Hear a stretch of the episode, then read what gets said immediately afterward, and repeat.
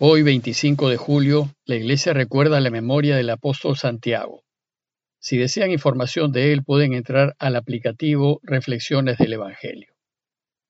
El lunes de la décimo séptima semana del tiempo ordinario, el Evangelio que toca es el de Mateo 13, 31 al 35.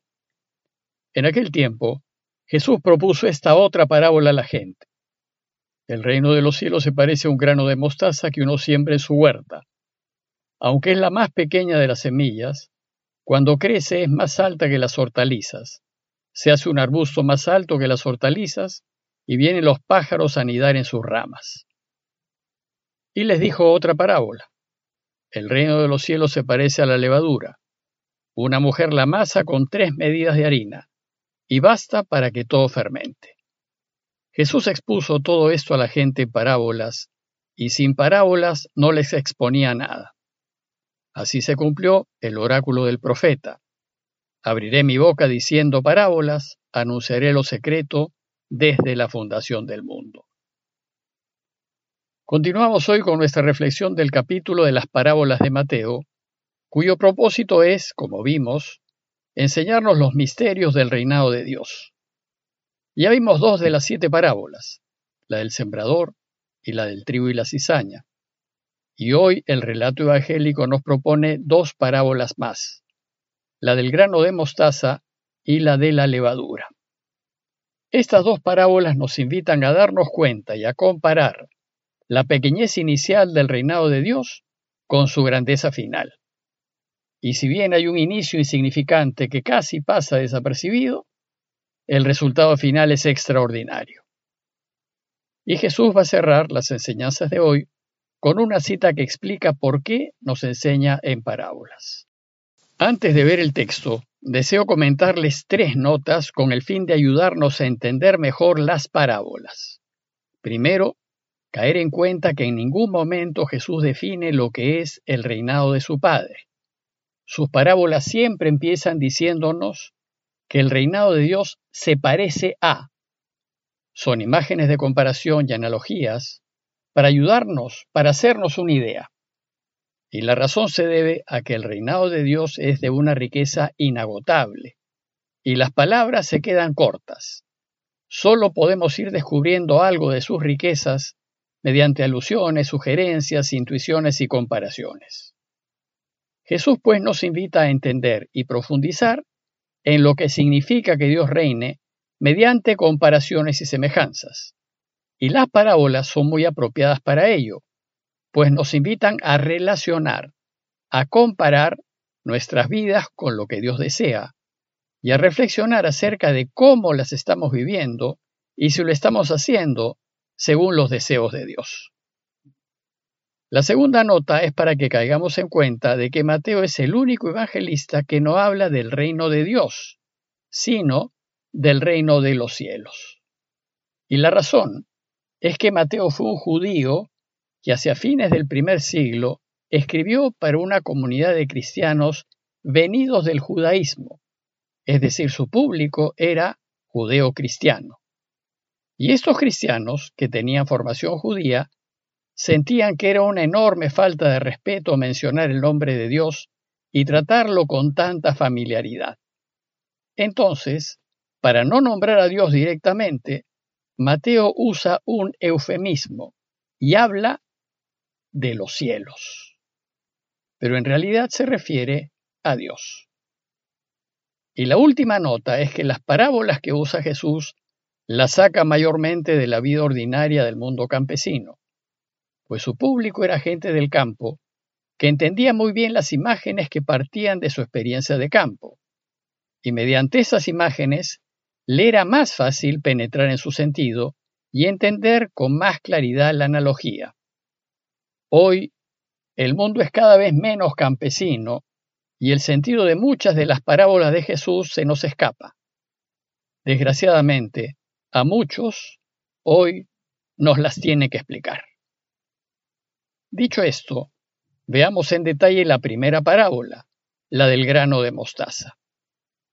El texto empieza diciéndonos que Jesús propuso a la gente esta parábola.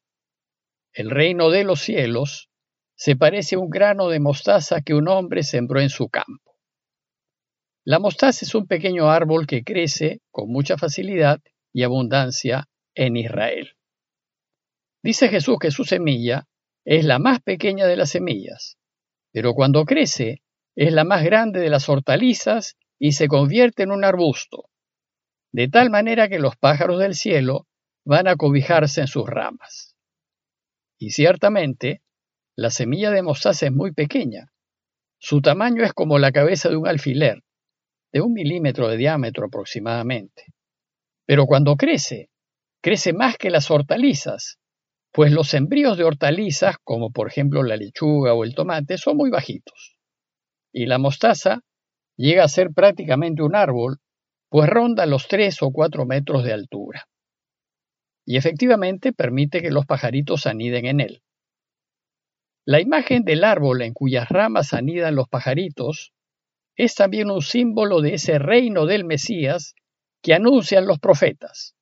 Por ejemplo, Ezequiel 31, al hablar de lo beneficioso del reinado del Mesías, dice, En sus ramas anidan todos los pájaros del cielo, bajo su fronda parían todas las bestias del campo, y a su sombra se sentaban naciones numerosas. ¿Y qué es lo que Jesús busca enseñarnos con esta comparación? Quiere que comparemos la diferencia entre unos inicios pobres e insignificantes en la construcción del reinado de Dios con unos logros finales sorprendentes. Quiere enseñarnos que aunque los inicios sean magros, los resultados son extraordinarios. Parece que Jesús quiere animar a su pequeña iglesia, conformada por pocos y sencillos pescadores, que desean construir el reino de Dios en medio de un mundo que les era muy hostil y da la impresión de que los suyos sienten que no pueden competir con quienes viven según los valores del mundo. Pero resulta que es todo lo contrario. Esa insistencia en vivir rectamente da mucho fruto. Él quiere enseñarnos que aunque parezca que nuestro esfuerzo por ayudarlo a reinar no parezca relevante, en realidad los frutos que podemos lograr son increíbles.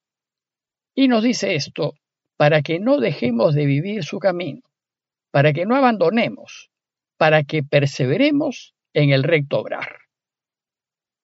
Y la segunda parábola es la de la levadura.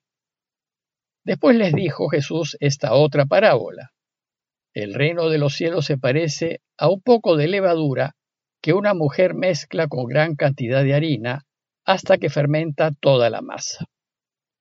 El texto griego dice que tomó tres medidas de harina. Tres medidas de harina es equivalente a unos 25 kilos, es decir, es mucha harina. Sin embargo, para que fermente toda esa masa, basta un poco de levadura. Y esa poca levadura, en silencio, hace que esos 25 kilos de harina fermenten.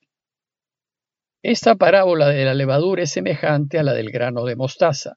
Pero en este caso, Jesús busca subrayar el impacto positivo de nuestro proceder, del proceder cristiano, en el mundo. Los que queremos realmente vivir el camino de Jesús somos en realidad pocos. Pero no importa, somos como la levadura en un mundo de harina. Y el impacto de nuestro modo de proceder se siente en toda la harina. Jesús desea enseñarnos que no es necesario hacernos notar, ni siquiera es necesario que seamos muchos. Lo que es necesario es vivir según su propuesta. Basta que nos animemos a colaborar con nuestro granito de arena, viviendo nuestras vidas a la luz de la verdad y de la justicia, para que Dios pueda reinar. No es necesario nada más.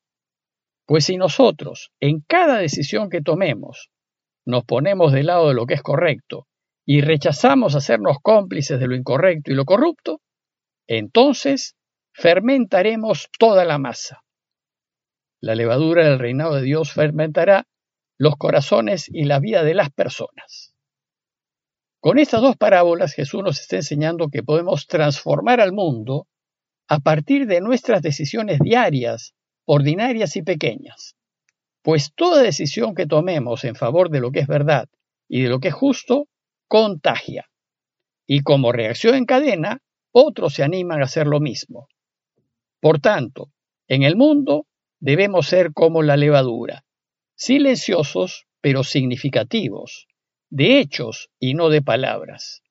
Y así podremos fermentar a este mundo triste y chato, es decir, no fermentado. El relato de hoy termina con un argumento en favor de enseñar en parábolas. Dice Mateo que todo esto lo decía Jesús a la muchedumbre por medio de parábolas.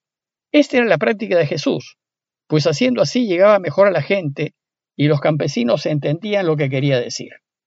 Y dice Mateo que no les hablaba sin ellas para que se cumpliese lo anunciado por el profeta. En realidad aquí Mateo no cita a un profeta, sino cita el Salmo 78.2 que dice, Voy a abrir mi boca en parábolas, a evocar los misterios del pasado. Pero Mateo traduce este salmo diciendo, hablaré en parábolas, anunciaré cosas que están ocultas desde la creación del mundo, y lo aplicará a la práctica de Jesús. Sin duda, es más fácil entender por medio de imágenes que con palabras, pues las imágenes valen mucho más que muchas palabras. A manera de conclusión, los invito a reflexionar en nuestro esfuerzo diario por mantenernos honestos y justos y considerar que en realidad vale la pena, pues todo esfuerzo suma.